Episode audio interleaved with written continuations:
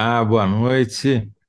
Meu nome é José Roberto de Toledo. Você está assistindo ao Análise da Notícia. Estou aqui com meu amigo e companheiro Kennedy Alencar. Fala, Kennedy. Olá, Zé. Boa noite para você, para quem está nos assistindo. Uma honra estar de volta com você aqui, meu amigo. E hoje a gente inverteu as posições. O Kennedy é quem vai fazer as análises e eu vou ficar só passando a bola para o lado, que nem aquele volante medíocre que fica distribuindo o jogo para trás, dando passo para trás tal. Nada, Muito cara. Me bom. ajuda a atacar aí, me ajuda a montar o ataque. Vamos lá. A esperança de gol está nos seus pés e na sua boca, Kennedy. Nossa. Mas o programa tá bom, o programa tá bom. No primeiro bloco, o Kennedy vai responder a seguinte pergunta: Qual foi o impacto político de Lula dizer que a Venezuela vive um regime democrático? Não precisa explicar mais nada, né? No segundo bloco, a gente vai conversar com a repórter Amanda Rossi, aqui do UOL, que deu um furo muito importante essa semana, mostrando quanto custou o uso eleitoreiro da Caixa Econômica Federal por Bolsonaro durante a eleição. E, no terceiro bloco, o nosso papo vai ser com a pesquisadora do, da Universidade Estadual do Rio de Janeiro, Beatriz Rey, sobre as derrotas em série que o governo vem sofrendo no Congresso. E a pergunta que ela vai responder é a seguinte: já dá para chamar de semipresidencialismo ou está faltando alguma coisa? Muito bom, Kennedy, sem mais meias eh, enrolações, semi-enrolações, vamos diretamente para o primeiro bloco, que é o fato do dia. O fato do dia que chamou mais atenção disparado hoje foi o discurso de Lula. É, na verdade, o discurso aconteceu ontem, mas foi repercutiu ao longo de todo o dia de hoje. Ele disse que se espantava quando alguém dizia que a Venezuela não é um regime democrático. E aí, qual foi a consequência política disso? Toledo, a consequência é que enfraquece, as creden- enfraquece a credencial do Lula para ser um líder regional. Enfraquece a credencial do Lula para ser um líder no cenário internacional. Porque ele defendeu ali o indefensável. A Venezuela não é uma democracia, não há narrativa que possa ser aceita pela comunidade internacional que retrate a Venezuela como um país é democrático. E aí, o que ele colheu? Deu força para a extrema-direita brasileira, na política e nas redes sociais. O presidente do Uruguai, Luiz Alberto Lacalle Pou, reagiu ao vivo na cúpula. O Gabriel Boric, que é o, o presidente do Chile, o Lacalle é de direita, o Boric de esquerda, reagiu também, que não, não se trata de falar em narrativa sobre o que está acontecendo na Venezuela, há fatos reais que mostram que o país virou uma ditadura. Então isso enfraquece a credencial do Lula para ser um líder regional. O evento é importante, Toledo. Os 12 países da América do Sul se reuniram hoje em Brasília, depois de muito tempo, depois de uma época em que o Bolsonaro não falava com a Argentina, a- o nosso principal parceiro né, no Mercosul, portanto, o nosso terceiro maior parceiro comercial depois de China e Estados Unidos. E isso tira a força do Lula para ser uma, uma liderança mais forte, tanto regionalmente como mundialmente. Por quê? A fala dele tinha que ser mais bem calibrada. Ele dá um recado importante para o Maduro. Ele diz o seguinte: olha, Maduro, é, é, é preciso que haja é, eleição livre no ano que vem, em, dois, em 2024, na Venezuela. Importante a participação da oposição, de observadores internacionais. Mas aí ele emenda um discurso ali, dizendo que o, o Maduro tem que pegar e espalhar a narrativa dele para mostrar que a Venezuela é uma democracia. Não é. Né? O Lula precisa ter mais cuidado na questão das relações internacionais. Ele caiu numa armadilha que ele próprio é, criou, ele normalizou uma ditadura. E é tão doido isso, Zé, que o Lula acabou de derrotar em 2022 um, em 22, um candidato a ditador. Então, como é que o Lula derrota o Bolsonaro, que tem muito mais a ver com o que a Venezuela é hoje do que o Lula? Então, assim, ele se coloca numa posição em que ele enfraquece a, a própria palavra dele. As palavras dele têm peso. Pois é. Ô, Kennedy, vamos dividir essa discussão, vamos fatiar essa discussão para ficar Bora. mais claro, né? Primeiro, você acha que eles tinham armado um palco para o Lula brilhar hoje, né? É, Esse encontro com os chefes uh, sul-americanos era para ele ser a estrela e ficar parecendo que ele é um líder regional, que o Brasil voltou, etc, etc. Saiu pela culatra, não? Saiu pela culatra, tiro saiu pela culatra, porque a, a cúpula hoje foi toda tomada pela, pelo discurso do Lula, é, feito ontem para o Maduro. Ele tem que ter mais cuidado e mais consciência tudo, da importância é, dessa coisa. Tinha que ter é calibrado é melhor a fala dele. É muito raro é, que dois presidentes convidados no país do anfitrião desautorizem a fala do anfitrião, tanto Lacalipô, como você já falou, quanto, quanto o Boric. Né? Segundo ponto, é muito importante que o Brasil tenha reatado suas relações diplomáticas com a Venezuela. Vamos lembrar que durante o governo Bolsonaro, o Maduro estava proibido de botar os pés no Brasil e praticamente não havia mais relação diplomática entre os dois países. Agora, uma coisa é você reatar relações diplomáticas com um país, e aí o Brasil tem relações diplomáticas com várias ditaduras pelo mundo, né? Todos os países ali do Golfo, com a China, etc. Porém, outra coisa é você dizer que, aquele, que, a, que a ditadura é uma democracia. São coisas diferentes. É esse o problema, não? É, você está certo, porque olha só, é importante, é óbvio, lulante, como diria o Nelson Rodrigues, que a gente tem que ter relações diplomáticas com a Venezuela. São 2.200 quilômetros de fronteira.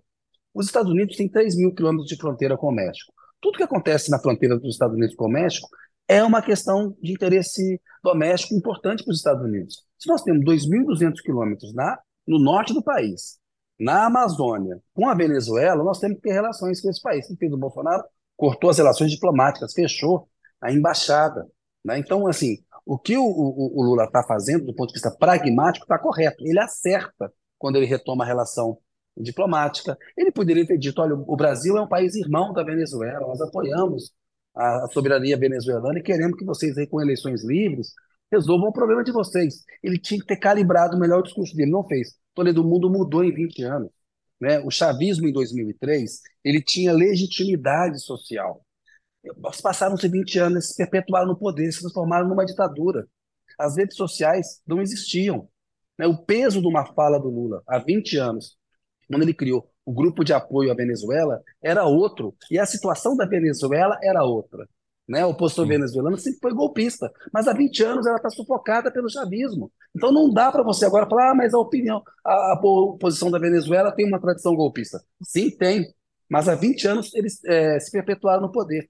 Portanto, eu acho que faltou, está faltando compreensão de que o mundo mudou, de que tem é. rede social hoje, de que ele não pode tratar a questão da Venezuela como ele tratou em 2003, não é a mesma coisa. E, né? e, tem uma outra questão, né, Kennedy, que você ter eleições não significa que o país é democrático, né? eleições, eleições podem... limpas. Exatamente, a oposição precisa, ter, precisa poder se organizar, não pode estar presa, a, a, os jornalistas e a imprensa precisam estar, precisam estar livres, não pode ter crime contra a humanidade, como a, acusações contra o regime venezuelano, enfim o conceito de, de, democracia não se resume à eleição. Agora, até do ponto de vista pragmático, né, Kennedy, o Brasil tem uma, a receber mais de 1 bilhão e 200 milhões de dólares da Venezuela. Tem uma dívida com o Brasil. É mais fácil receber de um país com quem você tem relações diplomáticas do que de um país com quem você não tem, né? Então faz até sentido pragmaticamente restabelecer essas relações. Agora, é, é aquilo que você falou, né? É, foi planejado não. de um jeito, saiu do outro completamente diferente. Não, faz sentido. Roraima, por exemplo, depende de energia elétrica da Venezuela. Seria importante ter uma forma até de pagar a dívida. Dá para poder, um país com qual você tem relação, é um mercado de 28 milhões de habitantes, não é um país é, né? Enfim, é, é um aliado importantíssimo para o Brasil no jogo internacional. Os Estados Unidos em relação com a Arábia Saudita, com a China. Nós também temos. O Lula foi lá na China, que também é uma uhum. ditadura. E tem que explicar para o Lula, o Toledo, o pessoal precisa falar para ele. Narrativa é uma forma como você conta uma história, né? como você expõe os seus argumentos. Uma narrativa não significa que ela seja verdadeira. Né? A, a, uhum. a narrativa, por exemplo, da oposição brasileira a respeito do 8 de janeiro é falsa. Né? A narrativa do governo é verdadeira. O Lula não pode é, é, e tão desavisado, né? tão mal preparado, no improviso, para uma reunião tão importante. Tem que cuidar melhor disso.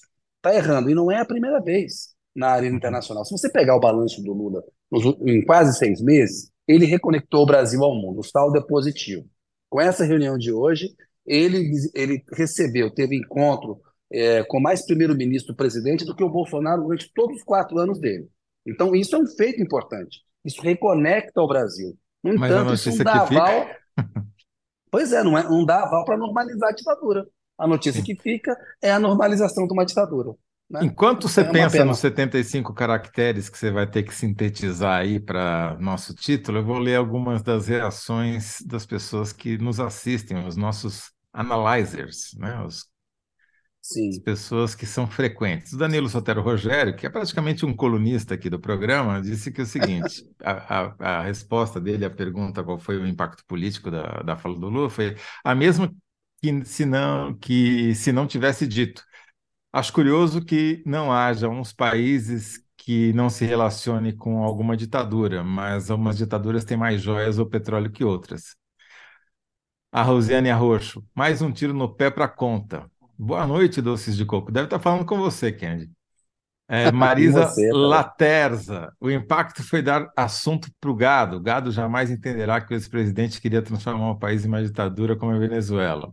Renato Sá, um erro estratégico que poderá afetar a liderança política de Lula no exterior. Graziane Ramos, mas tem eleição livre na Venezuela. Há um autoritarismo na Venezuela, mas dizer que é ditadura, tudo bem. E aí, Kennedy, qual, qual vai ser a sua síntese? Eu acho que é, enfraquece a credencial do Lula para liderar a região, ou defesa da Venezuela, ou defesa de Maduro, que é menor do que Venezuela.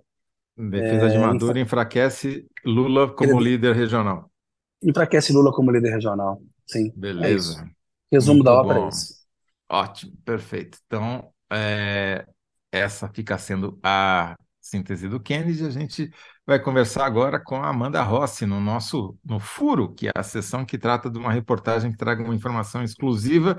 E essa foi um, foi um, foi um furo, foi um rombo. Amanda, tudo bom? Está por aí? Opa! Oi, Toledo, oi, Kennedy, boa noite. Boa Olá, noite, Amanda, boa noite. bem-vinda.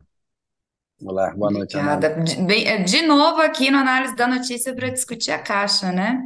É, você é setorista de caixa aqui no Analisa Notícias. Você é muito mais do que isso. Mas devo dizer que fazer uma cobertura intensiva sobre algo tão importante quanto foi essa história que você levantou praticamente sozinha, porque a imprensa comeu bola, é, é- é fundamental, porque hoje em dia tem tanto assunto para cobrir que é muito comum a gente se perder, entra, dá uma, né, dá uma raspada e não se aprofunda em nada. Nesse caso, mostra perfeitamente como a- a- aprofundar um assunto e segui-lo durante ao longo do tempo também é importante. Amanda, eu queria que você começasse contando para a gente. do- A pergunta que você vai ter que responder é quanto custou o uso eleitoreiro da Caixa Econômica Federal por Bolsonaro durante em 2022. Mas antes de chegar lá, eu queria que você fizesse aquilo que você faz na matéria. Conta um pouquinho como foi esse aparelhamento da Caixa pelo bolsonarismo e como ela começou desde o do início de 2022 a tomar medidas que são dif- pouco defensáveis.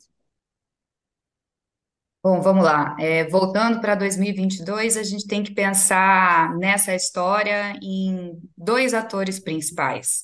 E um terceiro, um pouco coadjuvante, ou fazendo uma ponte ali para juntar as duas peças. O Jair Bolsonaro e o Pedro Guimarães, então presidente da Caixa. Essa terceira pessoa que eu estou colocando na, na conta é o Onyx Lorenzoni.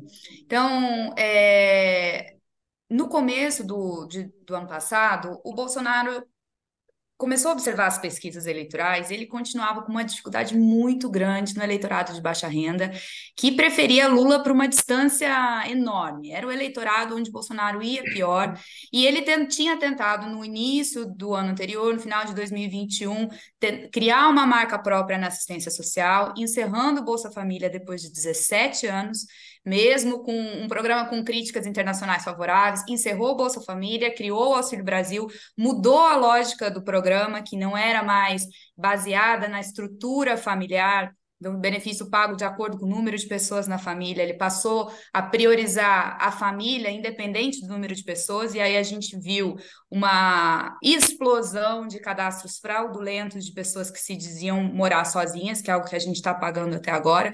Então, ele tinha feito tudo isso e é, não estava colhendo muito resultado nas pesquisas. E isso passa, de certa maneira, pela Caixa também, porque a Caixa é quem paga os benefícios sociais no Brasil. A Caixa fez, durante a pandemia, uma, uma política muito bem sucedida de digitalização desses pagamentos. É, um número gigantesco de brasileiros passaram a ter acesso ao aplicativo da Caixa Tem e, e recebi, recebem, recebem até hoje, agora que voltou o Bolsa Família, o benefício por ali.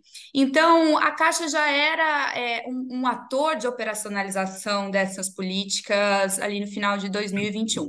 E o Pedro Guimarães começou a, a namorar uma ideia de microcrédito era quase que um passaporte dele para para a política, para se tornar um nome conhecido. Ele queria ser, ele, ele era um dos pretendentes para candidato a vice-presidente, é, para candidato a vice-presidente na chapa da reeleição do, do Bolsonaro. Então, eles faziam vários eventos juntos, é, falavam com, com muita, muita cumplicidade um do outro, para o Bolsonaro, o Pedro Guimarães era o Pedrão da Caixa, foram pescar juntos no Guarujá, enfim. É, não chamava ele de Pedro Maluco, não? Era o Pedrão apelido... da Caixa. É, ah, tá bom. Deve Talvez ter vindo ali... em outro lugar. Deve ser é... outro Pedro, então. Que... Talvez ali nas apelido. mensagens do Cid, né? A gente encontre alguma sinceridade nesse sentido.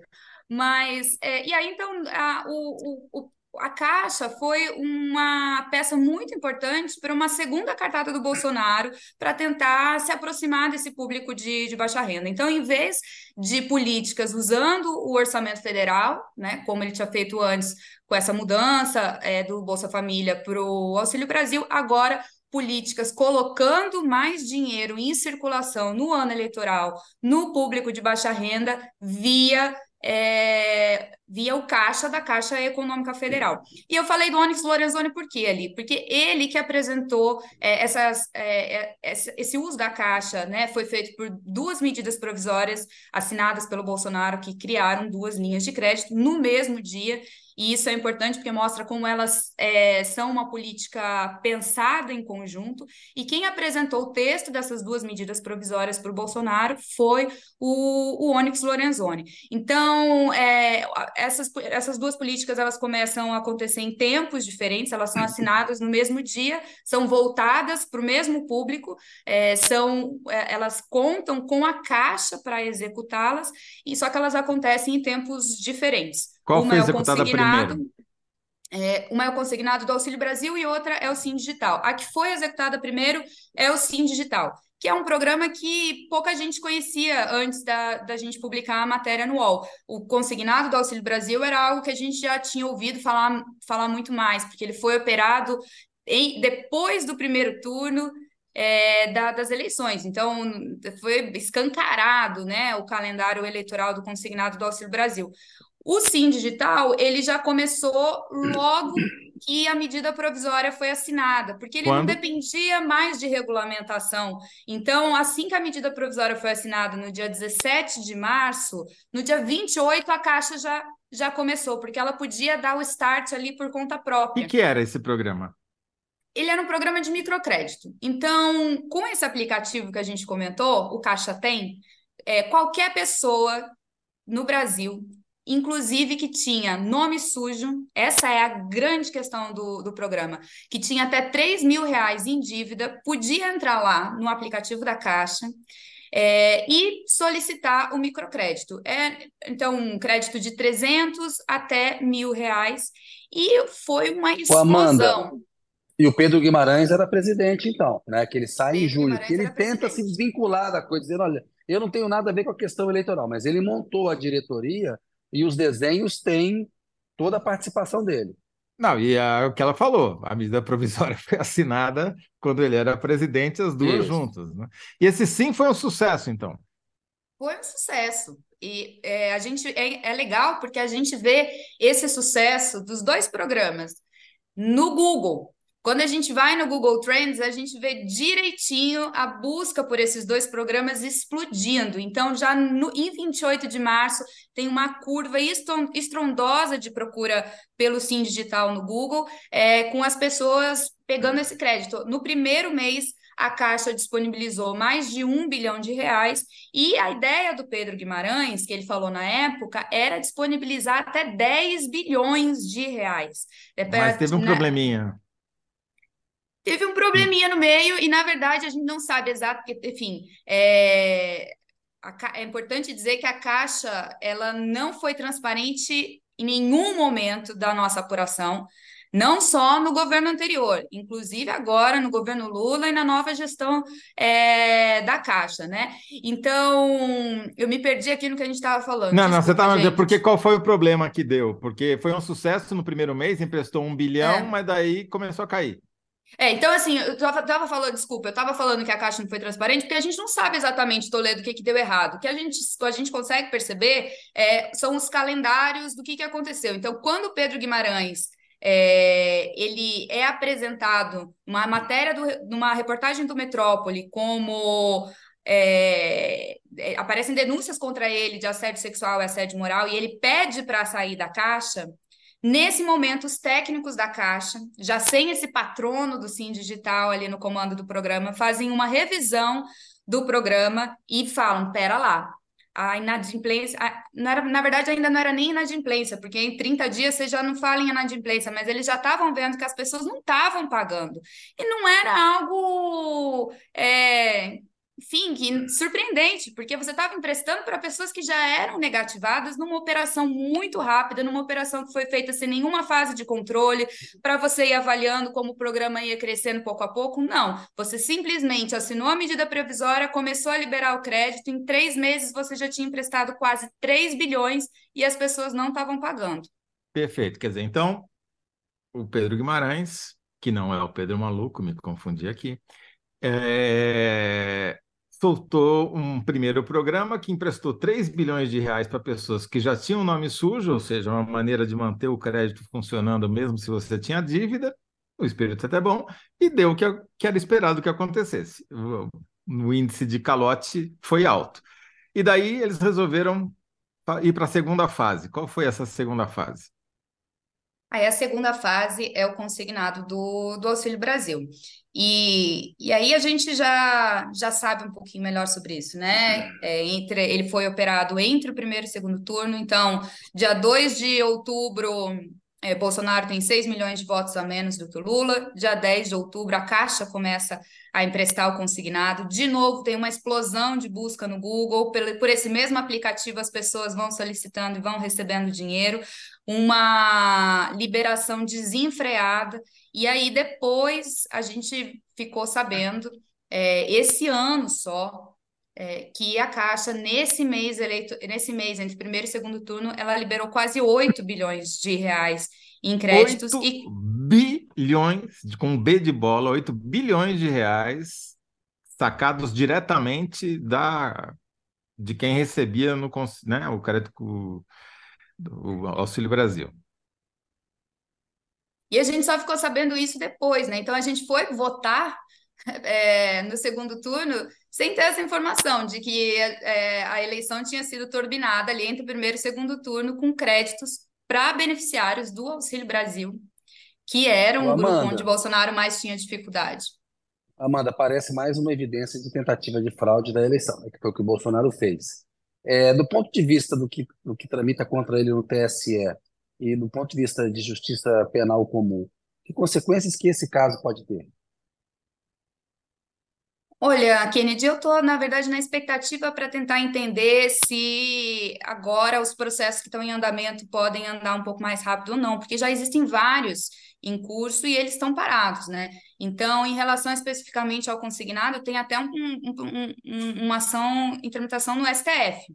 Só que ela está com o Nunes Marques, está parada desde novembro. Se ela tivesse sido julgada, porque ela foi uma ação que o PDT ingressou antes desse consignado ser fornecido. Então, se ela tivesse sido julgada com a urgência que o tema requeria, talvez esse, a gente não tivesse aqui falando que esses 8 bilhões foram colocados em jogo entre o primeiro e o segundo turno. Mas, enfim, não foi julgado, está lá com o Nunes Marques parado desde novembro.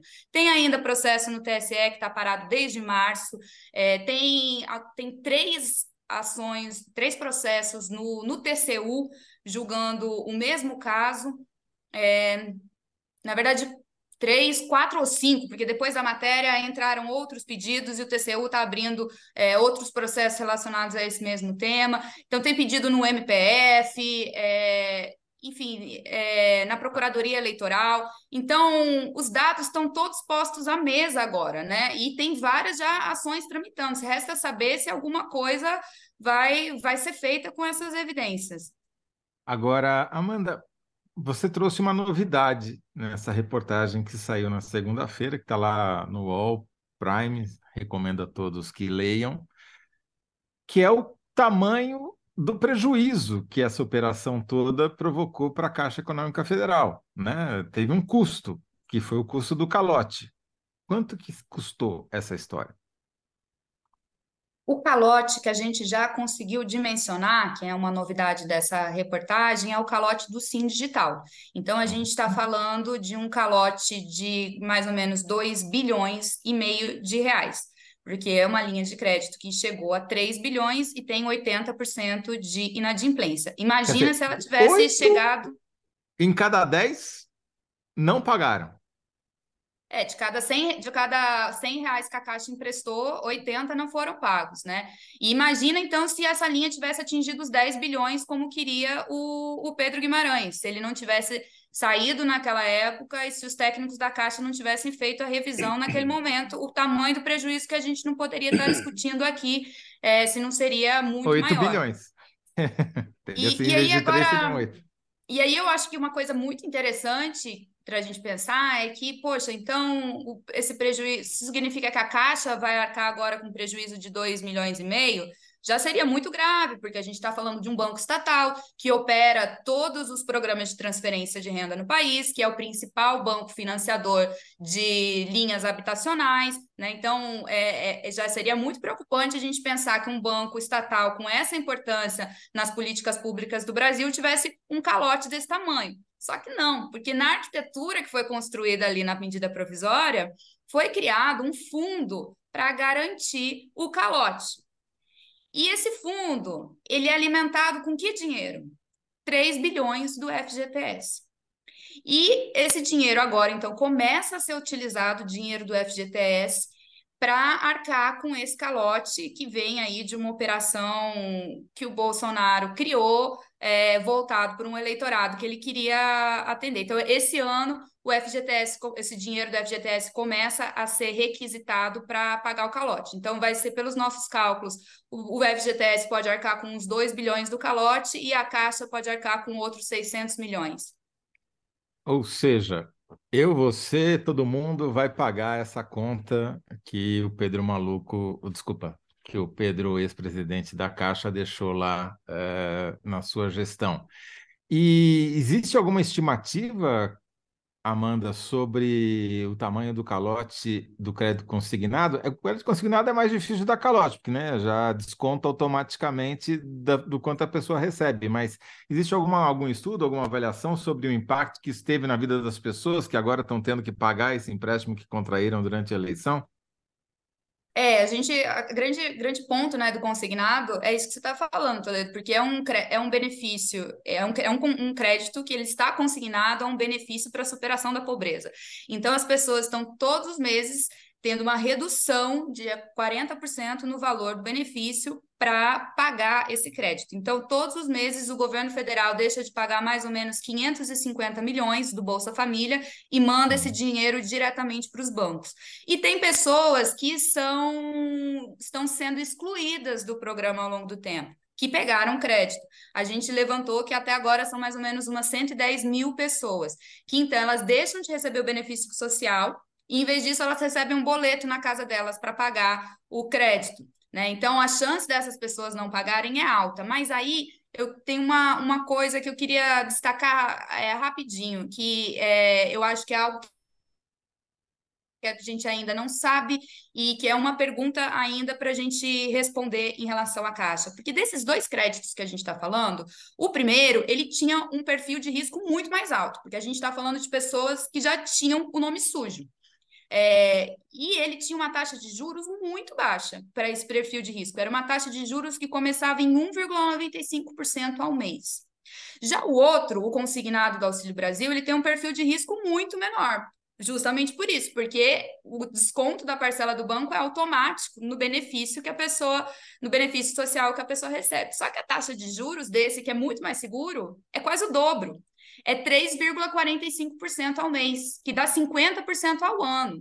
E aí, uma coisa que eu acho que está para responder, porque essa regulamentação que definiu qual seria a taxa de juros do consignado do Auxílio Brasil foi feita depois que a Caixa já sabia que estava tomando calote no Sim Digital.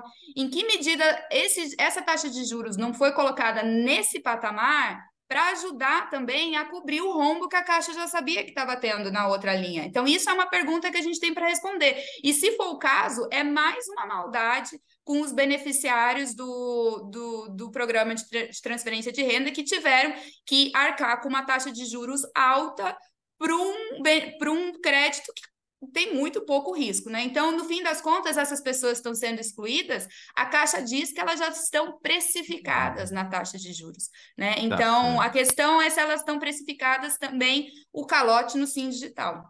Perfeito. Bom, infelizmente a gente já chegou, já estouramos aqui o nosso tempo. É, só queria ler algumas das mensagens que chegaram enquanto você estava falando. O Nemo aqui deu um nome para para essa, essa história. É Caixolão, que é uma corruptela, obviamente, de mensalão com petrolão. Agora temos o caixolão do Bolsonaro. Marisa Laterza, caramba, com tanto dinheiro usado para se reeleger, pouca diferença de votos entre Lula e Bolsonaro é um mérito para o Lula. Bom, deixa de ser. E qual a síntese, então? Quanto custou esse uso eleitoreiro da Caixa, Amanda? Pelo menos? A Caixa colocou 11 bilhões de reais nas mãos de 7 milhões de eleitores de baixa renda no ano eleitoral. Então, acho que se a gente for sintetizar os números, é, esses são os números para a gente levar em consideração. E dois e meio já, a gente já sabe que não, não foram pagos. Muito e quase bom. dois vão ser pagos pelos trabalhadores que têm dinheiro no FGTS. Tá certo. A gestão, gestão técnica e liberal do Paulo Guedes. Exatamente. O meu comentário sobre isso aqui, maluquice. Muito bom. Amanda, muito obrigado mais uma vez. Esperamos você aqui de volta com o próximo furo.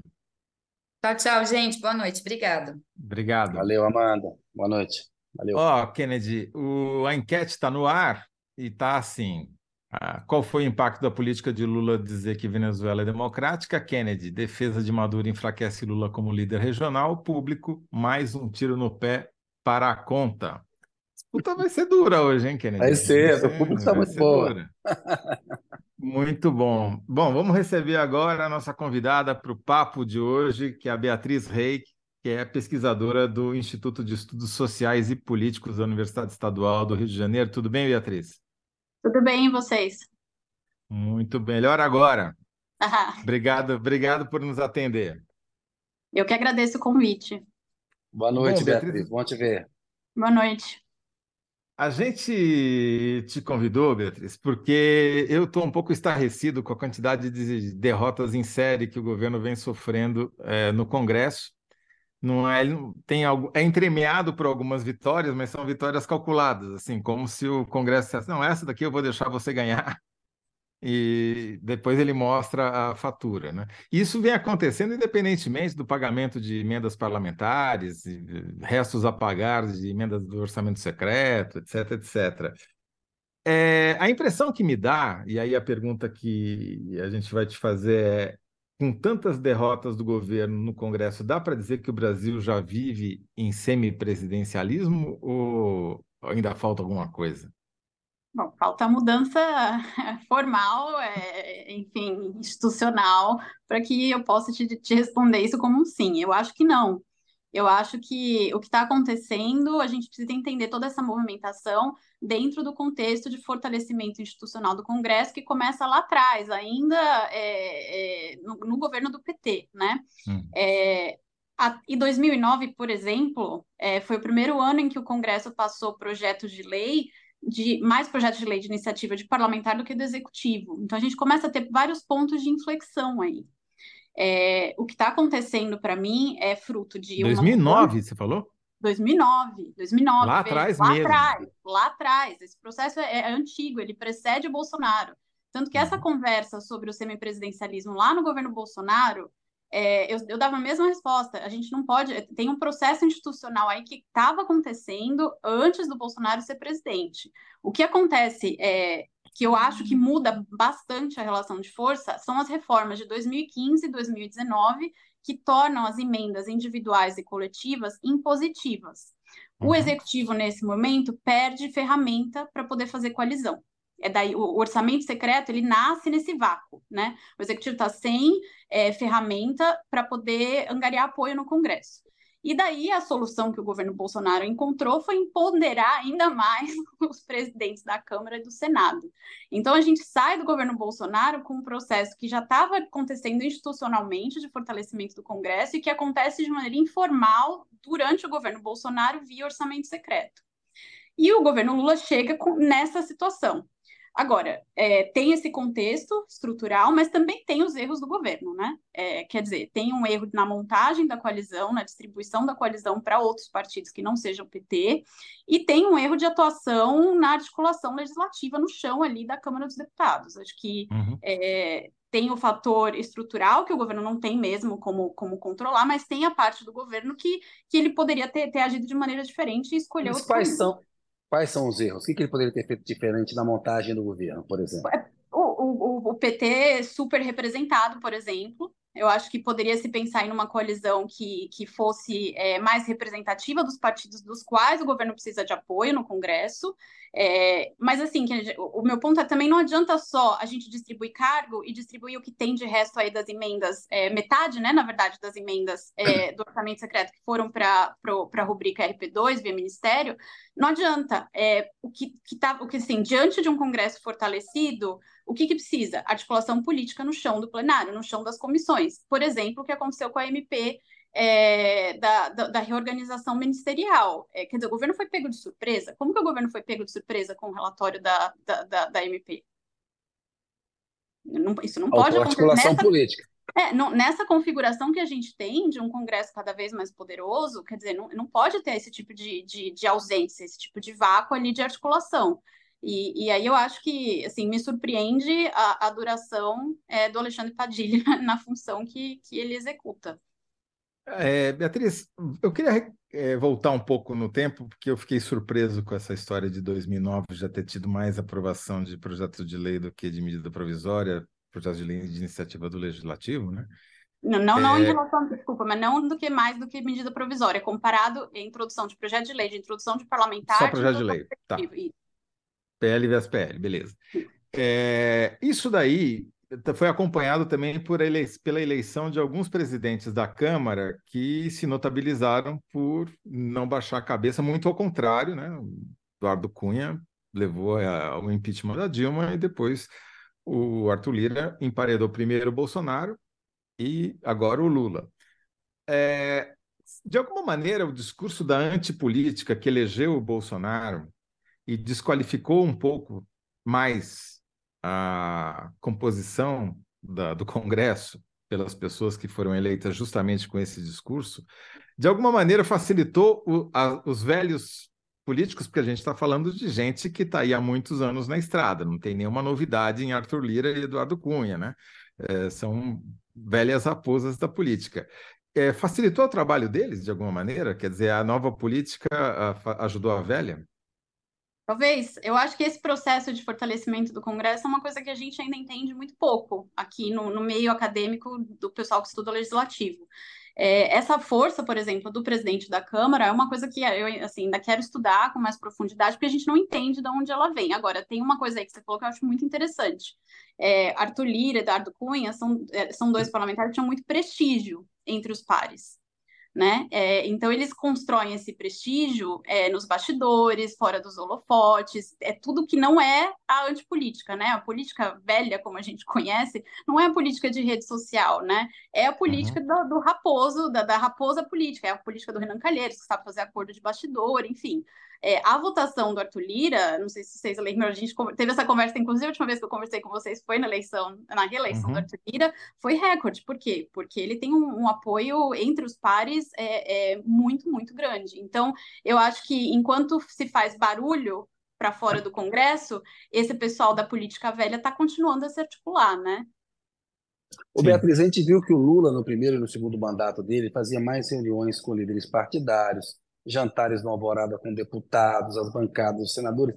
Ele me parece mais encastelado no Planalto nesse começo de governo, teve uma agenda internacional relevante. Hoje mesmo, no dia fundamental para o Congresso, o foco dele foi em política externa. Está faltando uma maior presença direta do Lula como esse articulador ali, direto tanto com o Lira, com os líderes, com as bancadas? Eu acho que tem duas respostas para essa pergunta. É, a, a, primeira é que eu acho que, diante do que foi configurado no governo Bolsonaro, de que o Arthur Lira e o Pacheco são os intermediários entre o governo e o Congresso, fica difícil do governo ter esse, essa ponte com os líderes partidários. Isso precisa ser reorganizado.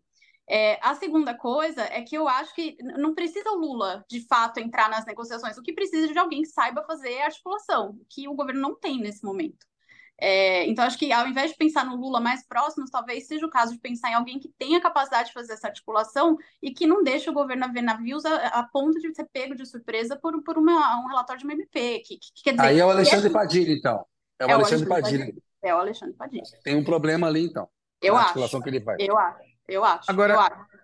Os temas que levaram às maiores derrotas do governo até agora não são temas aleatórios, né? São temas que dizem respeito a um segmento muito específico da sociedade, que é, de alguma maneira, ligado ao agro. Né? O, tanto na questão do meio ambiente, desossaram o Ministério do Meio Ambiente, chefiado pela Marina Silva, desossaram o Ministério de Assuntos relacionados à população indígena, e também é, agora estão aprovando uma legislação que desossa ou, ou destroça a Mata Atlântica quer dizer, tudo numa mesma área.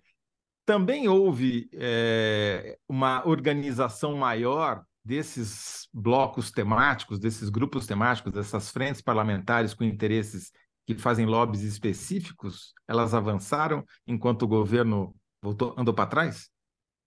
Eu acho que esse avanço acontece independente do, do, da articulação aí do governo Lula, tá? Eu acho que essas bancadas, principalmente a do, a do agronegócio, que é uma que eu estudo é, bem de perto, ela vem se fortalecendo. É, assim, só para só ilustrar, a bancada do agronegócio ela tem a FPA, ela tem uma, uma think tank próxima, é, própria, que só subsidia os parlamentares com informação para produção de para produção legislativa. Ela tem uma agência de notícias, quer dizer, tem toda uma estrutura em volta da bancada do agronegócio que parece uma estrutura partidária. Parece, uhum. inclusive, uma estrutura parecida com a do PT. É, então, ela vem se fortalecendo ao longo dos anos aí, né? Ela nasce. E é financiada na... como? Por, por, por grupo, por empresas, né? É, quem financia uhum. o IPA, que é o Instituto Pensar Agro, são as empresas do agronegócio é, que, que, que, querem ter a representatividade dentro do Congresso. Essa bancada nasce na Constituinte justamente com a percepção da, do, dos, do, do, pessoal do agro de que não teria a representatividade necessária via partido. Daí se forma essa, essa bancada. Mas era é... muito, era muito. Eram os ruralistas, né? Chefiados pelo Caiado na época, tinha uma sede lá no Hotel Araquara. Ganhei, inclusive, deles nos trucos, na, a Constituinte. Mas é, eram tão fracos que perderam para mim no truco, mas eles evoluíram demais, né? Eles deram um salto como poucas outras bancadas, frentes temáticas deram.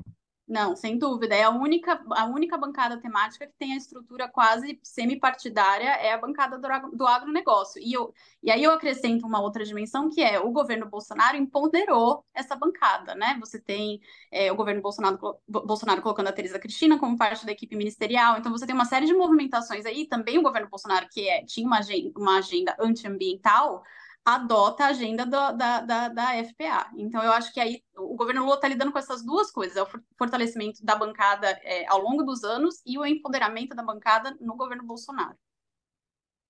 Muito bom. Kennedy, você já jogou truco gênero. com os ruralistas? Não, não, só o truco mineiro, maneira fixa. Vocês paulistas gostam de maneira variável aí, não? eu jogo com o pessoal do MST. Tá certo. Ô, ô, Beatriz, dá para colocar esse gênio na garrafa de novo? Dá para reverter isso? Como é que a gente faz? Morreu o presidencialismo de coalizão, essa coisa veio para ficar e acabou. Como é que a gente faz? Dá, mas é, é, eu acho que precisaria de uma postura do, do PT que eu não, tô, não vi até agora, que é uma postura de do que a gente estava falando no começo da conversa, né? De pensar um projeto que não seja do partido, né? É, que eu vejo que ainda estamos, né, ainda estamos nesse universo. Acho que as declarações ontem, por exemplo, do, do presidente Lula em relação à Venezuela me mostram que a gente ainda está nesse, nesse terreno em que é, o partido ainda está com peso maior do que o, o resto todo.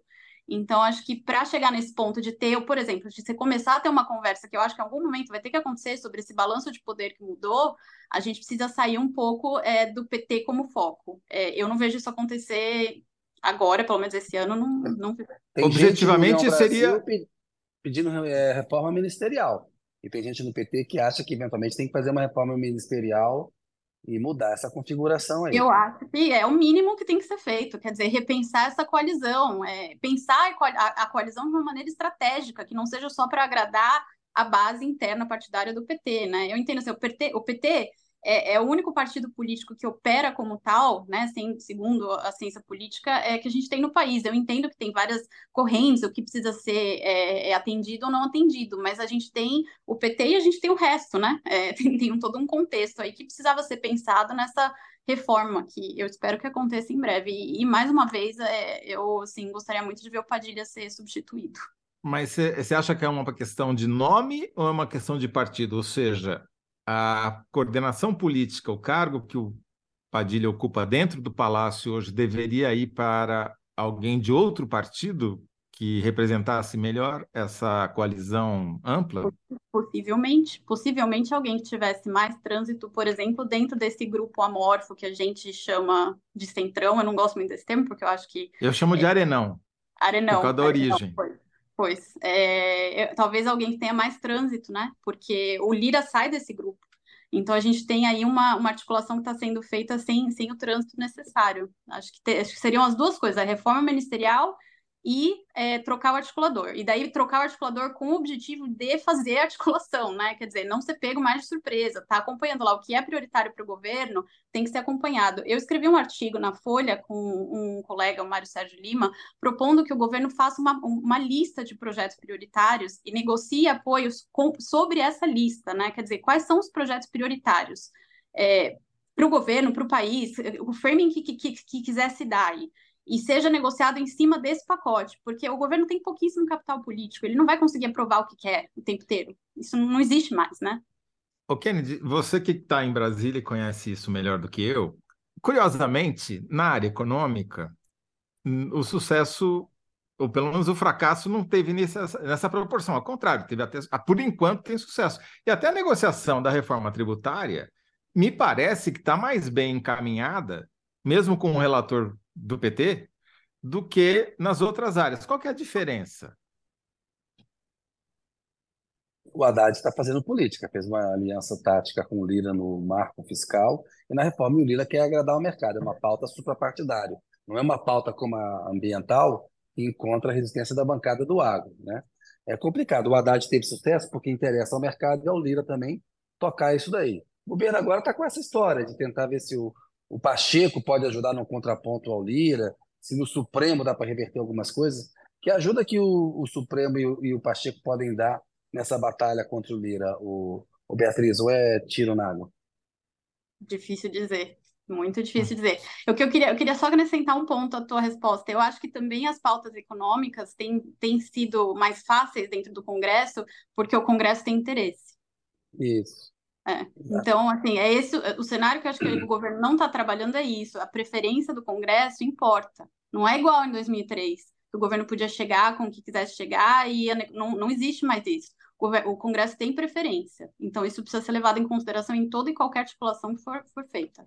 O que eu estou achando interessante, é, e estou gostando muito dessa nossa conversa aqui, é que quando você, antigamente, até, sei lá, 10 anos atrás, se você olhasse a liberação de emendas pelo. E assim, as emendas podem ser impositivas, mas o governo controla a torneira, né? Ele pode abrir mais ou abrir menos, ah, molha um lado, não molha o outro tal. E a gente viu que ele beneficiou na liberação das emendas muito mais o PT do que os outros partidos e é, privilegiou o partido do Arthur Lira apenas nos restos a pagar das emendas do orçamento secreto de 2020, 2021 e tal. É, será que tem um erro aí também nessa, nesse controle da torneira? É, é, por isso que quando vocês me fazem a pergunta de estamos fadados ao semipresidencialismo informal, eu digo não, tem agência, tem espaço para agência do governo. Só que para o governo ter essa agência, eles, o governo precisa sair do modo representa um partido e entrar no modo estou governo, né? Tenho que lidar com diversos partidos. É, estamos numa situação diferente de vamos governar para o partido. Vou te provocar então agora. É, mas isso que você está falando não é só, me parece, uma questão de o meu, meu queijo primeiro. É, eu acho hum. que tem hum. uma questão, uma chave mental, né? Eu acho que talvez o PT não tenha entendido que é, o, o mundo, a, a circunstância mudou e, portanto, ele precisa, mesmo que não queira, é, dividir o queijo. Vou te devolver a provocação. Ontem eu estava é, discutindo com, com diversos colegas sobre essa questão da Venezuela e eu disse: é, me, me, me parece chocante que o, que o PT não tenha entendido que a gente entrou no nó histórico, que eu acho que a eleição que a gente teve ano passado provavelmente vai se repetir, mesmo que não seja é, Bolsonaro e Lula, do jeito que a eleição aqui nos Estados Unidos, onde eu estou, vai ser Trump-Biden, a gente está nesse nó histórico, e para sair a gente vai precisar fazer algumas coisas diferentes. E aí a resposta que me deram foi: o PT se tocou, e o PT está fazendo isso porque tem interesse eleitoral. Então, aí eu não sei dizer, porque. Explica, explica, não, elabora um pouco mais aí. Você deixou. Não, Foi muito é longe, é... não alcancei. Uh, são, são, duas, são duas possibilidades, né? Ou o partido não entendeu que se mudou a configuração entre executivo e legislativo, é, que, por exemplo, declarações como a que o presidente Lula fez ontem em relação à Venezuela criam atrito no Congresso, onde, o, o, o, no mínimo, cria ruído, onde o governo precisa ter uma atuação mais, mais fluida, ou o, o PT acha que consegue se beneficiar dessa polarização eleitoralmente, então vai continuar fazendo tudo como é, é, é, é como é, é, o mesmo argumento é, daquele argumento. Por que, que o PT não seguiu mas, mais? Mas, mas tem um erro aí, né, Beatriz? Porque o PT, o Lula ganhou, até porque ele adotou um discurso mais de frente ampla. Ele não ganhou com o discurso PT raiz. E que o PT argumenta é que, assim, por exemplo, se for abrir mão da pauta ambiental, que com esse Congresso eles não querem nenhuma agenda ambiental. Para eles, mudança a maioria mudança climática não existe. E aí você fica no pior dos mundos, porque esse é um ponto importante no qual hoje, por exemplo, o Lula e o PT acreditam. Mas é complicado, mas é o PT. Não, eu não tô, não tô defendendo, não tô defendendo nenhum. Não tá defendendo. É, eu estou colocando duas possíveis explicações, Isso. né? Eu acho que assim, é, eu gostaria muito, Kennedy, de ter. Queria muito que a Piauí fizesse isso, algum, algum, algum veículo jornalístico desse informação para a gente de bastidor. Eu queria muito entender como é que está o processo decisório dentro do PT agora. Porque quando a gente pensa, as lideranças do PT já não são mais as mesmas, né? as mesmas, né? Quer dizer, quem estava com o Lula em 2003 não está agora, por motivos é, óbvios aí, enfim, de, é, de escândalos, de corrupção e tudo mais. A gente tem uma outra outra, um outro entorno do Lula, e eu queria muito entender como é que está se dando esse processo decisório. Eu já ouvi, é, conversando com gente no Congresso, duas, as duas possibilidades, que o Lula toma decisão totalmente sozinho, é, ou que tem muitas divergências entre as correntes do PT e ele tenta driblar o tempo inteiro e não consegue atender todo mundo. Acho que está mais para a primeira, está tá um pouco mais centralizador. Eu acho que tem menos atores do peso que tinha o Dirceu, o Palocci, o Bushiken é, em relação ao Lula hoje, né? Ele tem 77 anos, ele superou a prisão, o terceiro mandato, ganhou a eleição. É quase que um Lula qual as pessoas têm medo de dizer, olha, você não pode falar a bobagem que você falou em relação à Venezuela. Se prepare para esse encontro, que é importante, e nós temos aqui um, um recado a dar.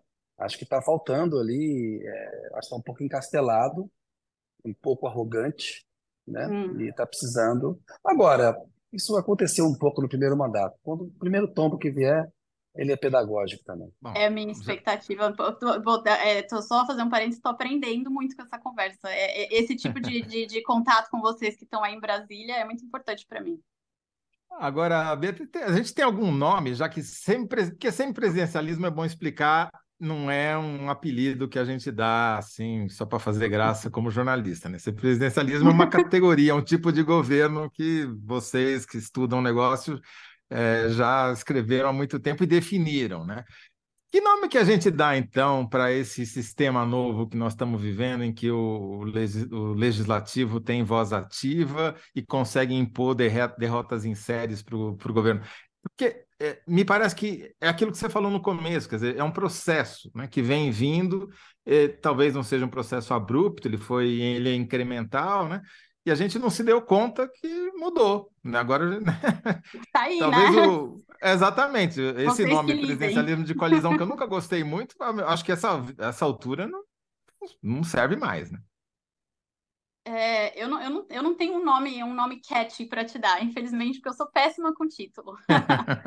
é, mas eu, eu assim, eu, eu quero acreditar que ainda não estou pronta para decretar a morte do presidencialismo de coalizão. É, gostaria tá. de ver mais, mais é, esse jogo de executivo legislativo repetido mais vezes.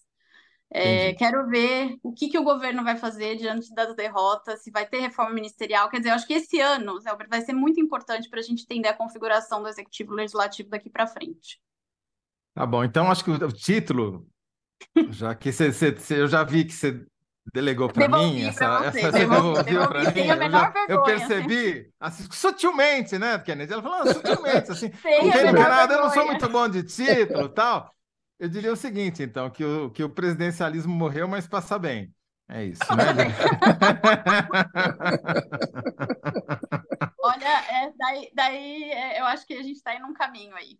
É tá isso. bom, tá bom, boa, tá bom. Boa. Tá ótimo. Uh, muito obrigado, Beatriz. Foi muito bom. Além de divertido, foi muito instrutivo falar com você. Isso. Nos impediu de dar um título errado aqui, já decretando a morte do, do presidencialismo.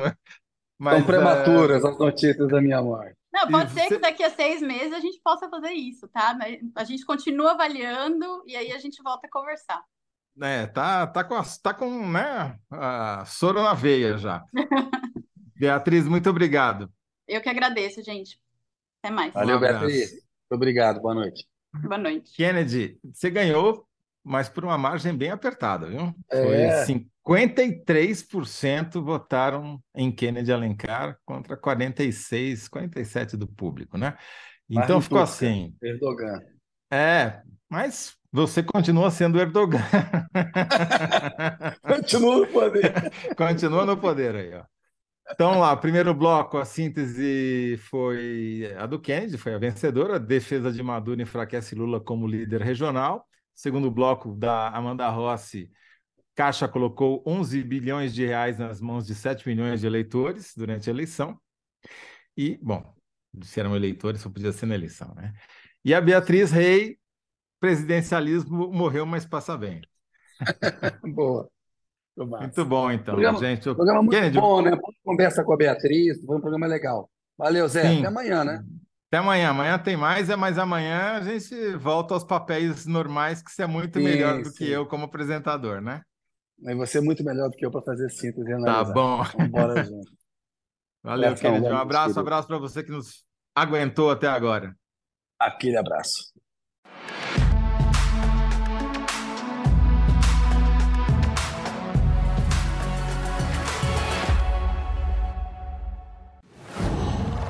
Qual?